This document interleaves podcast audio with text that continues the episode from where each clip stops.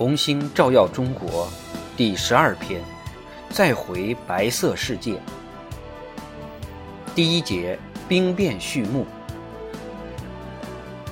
就在我离开红色中国后，张学良少帅的东北军与蒋介石之间的紧张关系愈趋紧张。蒋介石此时不仅是中国武装力量的总司令，还是行政学院院长，职务相当于总理。正如我在前面所说，东北军原先是被调到好几个省份与红军作战的雇佣军，但后来受到红军的民族爱国抗日口号的影响，在军事上和政治上逐步改变。他们相信继续内战已经是徒劳无益，只有一个主张能够使他们奋发振作，他们也仅仅忠于一个核心思想。打回老家去，从日本人手中收复东北。之前，日本人将他们赶出东北老家，虐待和杀戮他们的家人。这些想法同南京方面当时奉行的原则背道而驰，因此东北军部队在感情上越来越亲近红军，觉得与他们意志相投。东北军与南京方面的隔阂，由于我旅行期间这四个月发生的一些重要事件而愈发严重。在西南地区，白崇禧和李宗仁领导进行了反对南京方面的运动，他们的政治诉求主要是针对南京政府的亲日不抵抗政策。在战争的边缘摇摆了几个星期后，这场运动终于以妥协告终。但这一举动对全国范围内的抗日运动产生了极大的刺激。在内地的几个地区，有三四名日本人被愤怒的群众打死。日本人强势要求南京方面道歉赔款，并做出新的政治让步。目前看来，很有可能再度爆发一场中日事件，随后将发生日本侵略行动。与此同时，左翼救国会领导下的抗日运动虽然受到铁腕镇压，但仍然在各地汹涌澎湃。南京方面正间接感受到民众的强大压力，民众要求政府采取强硬态度。十月份，日本指挥的伪军在其控制下的热河和察哈尔进行装备和训练后，开始侵略绥远北部。面对日本的侵略事实，南京方面压力倍增，各地民众普遍要求将此视为最后期限和全国抗战的信号，但南京方面仍然不予理会，也没有发布动员令。南京方面仍然坚持一贯的立场，必须先安内，也就是剿灭红军。许多爱国人士开始敦促南京方面接受共产党提出的建议，停止内战。基于志愿统一，建立民族阵线，从而集中全中国人民的力量抗击共同的外敌日本。然而，提出这种主张的人却被当作卖国贼，遭到逮捕。全国各地群情激愤，而西北地区最为强烈。当时几乎没有人意识到东北军的抗日情绪同停止与红军作战的决心之间有多么密切的联系。对于大多数中国人来说，西安似乎很遥远，就像对于中国大通商口岸的外国人那样，因此很少有新闻记者去那里。唯一的例外是美国作家尼姆·维尔斯女士。他在十月份前往西安采访了少帅，维尔斯女士进行了如下报道：推动局势紧张的中国抗日运动的，并非是由北到南的诸多事件，而是西安府的东北流亡者。人们可能认为，在逻辑上理应如此。抗日运动在中国其他地区正在遭受镇压。但在西安府却公开得到了张学良少帅的热情支持。至于他属下的部队，即使不说张学良，就是因为他们施压才采取了这方面的行动。这一举动得到了他们的热烈拥护。威尔斯女士在回顾她采访少帅的意义时说：“事实上，从这一背景看，这次采访有可能会被解读为试图影响蒋介石积极领导抗战，隐含着威胁意味。只有抵抗外国侵略，才能表明中国真正实现了统一。政府若不顺从民意，就无法立足。最重要的是。”这位副总司令表示，如果共产党能精诚合作，并肩抵抗共同的外国侵略者，这个问题就有希望得到和平解决。然而，蒋介石低估了这番警告的严重程度。十月，他调遣最精锐的第一军继续进攻甘肃的红军。他来到西安府，就是想要确定第六次围剿行动的初步作战计划。西安和兰州已做好安排，准备设置一百多架轰炸机，已经运来几吨炸弹。据报道，还打算使用毒气。蒋介石自吹自擂道：“他将在两星期内，至多一个月即可剿灭残余赤匪。”这些行动似乎是对这番奇谈怪论的唯一解释。蒋介石十月份到达西安后。有个情况，他一定有所察觉，那就是东北军对于剿共行动正变得越来越没用。蒋介石从他与东北军指挥的谈话中可以察觉到，他们对于他的新攻势缺乏兴趣。张学良的一名参谋人员后来告诉我，少帅此次向蒋介石正式提出了成立民族阵线、停止内战、联合苏联、抗击日本的方案。蒋介石回应道：“在剿灭红军、捉拿所有共匪之前，我绝不谈论此事。只有到了那时，才可以同苏联合作。”就在此前不久，蒋介石通过时任外交部长的汪精卫拒绝了苏联提出的签署联合防御条约的建议。蒋介石返回他在洛阳的行营，为这场新战役的准备情况督战。如果必要。他将向西北地区派遣二十个师的兵力。到了十一月下旬，十多个师已全部集结在陕西门户具有重要历史意义的关隘潼关附近。一列列火车装载着弹药和补给开进了西安，坦克、装甲车、摩托车运输队也计划随同跟进。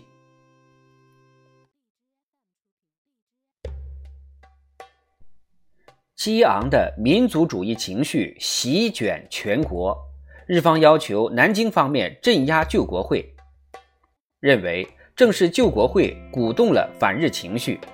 南京方面遵照执行，救国会七位最著名的领袖被捕，他们都是有名望的人士，包括一位知名的银行家、一名律师，还有教育家和作家。与此同时，政府查封了十四家。畅销全国的刊物。上海日商纺织厂的工人组织罢工，部分是出于抗议日本侵略绥远的爱国心理，结果日本人在国民党的合作下采取暴力行动对其进行镇压。当青岛发生爱国罢工运动时，日本派遣海军陆战队登陆，逮捕了罢工者，占领了这座城市。在蒋介石做出让步，同意禁止青岛日商纺织厂将来的一切罢工后，日本海军陆战队才撤了出去。所有这些发生的事件在西北地区进一步发酵。十一月，张学良在所部军官的压力下，发出了他那份著名的请愿书，要求被派到绥远前线去。请愿书最后写道。为了控制我们的部队，我们必须信守承诺，只要出现机会，就让他们实现与敌人作战的愿望。否则，不仅是我本人，就连委座也会被当作骗子，他们不再会服从我们的命令。因此，请下达命令，至少能调动东北军一部立即开往绥远，增援正在那里履行以抗日日本帝国主义为神圣使命的部队。在此情况下，我本人和我部十万余官兵愿追随委座领导，至死不渝。整个请愿书情真意切，重振部队威名的情感溢于纸上。但是蒋介石拒绝了这个要求，他仍然坚持东北军与红军作战。不久之后，矢志不渝的少帅乘坐飞机前往洛阳。亲自再度陈述这一要求。与此同时，他还为被捕的救国会领袖求情。后来，在扣留了蒋介石之后，张学良这样记述了他们之间的谈话：最近，蒋委员长逮捕并囚禁了上海救国会的七位领袖，我请求他将这些领袖释放。这些救国会领袖并不是我的亲友。他们中的大多数人，我甚至都不认识，但我对他们被捕表示抗议。他们与我秉持相同的原则，我提出释放他们的要求，但是遭到了拒绝。于是我对委员长说：“你对人民爱国运动冷酷无情，与袁世凯、张宗昌无异。”蒋委员长答道：“这不过是你的看法。”我就是政府，我的行动就是革命行动。同胞们，你们相信吗？对于这个问题，具体的数以千万民众以怒吼声予以回答。不过，张学良此时飞赴洛阳，还是取得了一个积极的结果。蒋介石同意下次他到西安。会向东北军师以上的领导详细解释他的计划与战略。于是少帅回到西安，急切地等着上司的第二次来访。但蒋介石到来之前，发生了两件事，进一步激发了西北地区的对立情绪。第一起事件是，日本方面签署了德日反共协定，以及意大利的非正式加入。意大利此前已经默许日本占领东北，以此换取日本对意大利控制阿比西尼亚的认可。意大利与伪满洲国公开建立关系，激怒了少帅。他曾一度与齐亚诺伯爵结为好友。他得知消息后，公开抨击齐亚诺和墨索里尼，发誓要铲除意大利在中国的势力。他在对军校生讲话中表示：“这必是法西斯在中国的末日。”接着，也是十一月，胡宗南著名的第一军遭到惨败的消息传来。该军二十一日被红军打败。胡宗南将军是南京方面最具才干的军事将领，几周以来几乎一直所向披靡地向甘肃北部进发。红军缓缓撤退，除小规模遭遇战之外，避免与之发生大规模作战。不过，他们以各种手段向南京军队宣传统一战线，设法劝阻他们的进攻，并发表宣言称：“红军不打抗日的队伍，敦促敌军与他们一道抗日。中国人不打中国人。”后来证明，这种宣传取得了很大的收效。胡宗南继续推进，红军接着后撤，直到撤至河连湾附近。此时，他们决定行动，要给敌军一点颜色，需要让他们看看统一战线也是有武装的。他们突然转向，巧妙地将胡宗南部队引入一个黄土山谷，在黄昏空袭停止时对他们实施包围，在夜间发动正面袭击，辅以两翼刺刀攻击。当时正值寒冬，红军裸露在外的手都冻僵了，无法拧开手榴弹的盖子。几百名红军战士冲入敌军阵营，他们中的许多人就把木柄手榴弹当作棍棒使。红一军团带头猛攻，全歼敌军两个步兵旅和一个骑兵团，缴获数以千计的步枪、机枪。政府军有一个团。全体投诚参加了红军。胡宗南仓皇后撤，几天之内就把过去几星期光复的地盘丢得一干二净。东北军将领一定感到好笑。这不就正如他们所说的那样，红军岂不比过去更有力量？这次新围剿开局不顺，不是表明围剿行动将会非常困难。一年、两年、三年后，他们会在哪里？仍然在打红军。那日本呢？占领更大面积的中国领土。但是顽固的蒋介石因为最精锐的部队此番蒙羞而震怒，训斥了胡宗南。并且更加坚定的要剿灭他的十年宿敌。就在这样的大时代剧院里，蒋介石于一九三六年十二月七日从他的私人飞机上走下来，踏上西安机场。同时，在舞台的左右两翼也都有要事发生。东北军指挥官已经商定。要联合提出停止内战、抗击日本的要求。陕西绥靖公署主任杨虎城将军部队的军官也参与其中。杨虎城部约有四万人，比之东北军更不愿意继续与红军作战。在他们看来，这是南京的战争，他们不明白为什么要搭上自家性命去打红军。许多红军战士都和自己一样。都是陕西人，对于他们来说，这场战争也很可耻。当时日本正在侵略邻省绥远，杨虎城的部队通常被称为西北军，几个月前已与东北军紧密联合，秘密加入了与红军停战的协议。对于所有这些情况，行政院长兼委员长。肯定已经有所耳闻，他在西安没有正规部队。不过几个月前，宪兵三团蓝衣社所谓的特务团，已有约一千五百人在其侄儿蒋孝先的指挥下进驻西安。蒋孝先曾经抓捕、关押并杀害过几百名进步人士，他们在全省建立起特务机关，开始抓捕和绑架。被认为是共产党的学生、政治工作人员和士兵。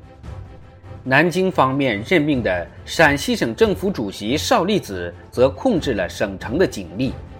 少帅和杨虎城在西安城里只有卫兵，没有驻军。西安在蒋介石的实际掌控之下。这种情况还引发了另一起事件：十二月九日，即蒋介石到达两天后。几千名学生举行了抗日游行，学生向临潼前进，准备向蒋介石递交请愿书。邵力子下令驱散游行队伍，警察由蒋介石手下部分宪兵支援，对学生采取了暴力，还一度向他们开枪，有两名学生受伤，还恰巧是一名东北军军官的子女。因此，枪击事件引发了极大的愤怒。张学良进行了干预，制止了暴力行为，劝说学生返回城里，并同意将他们的请愿书交给蒋介石。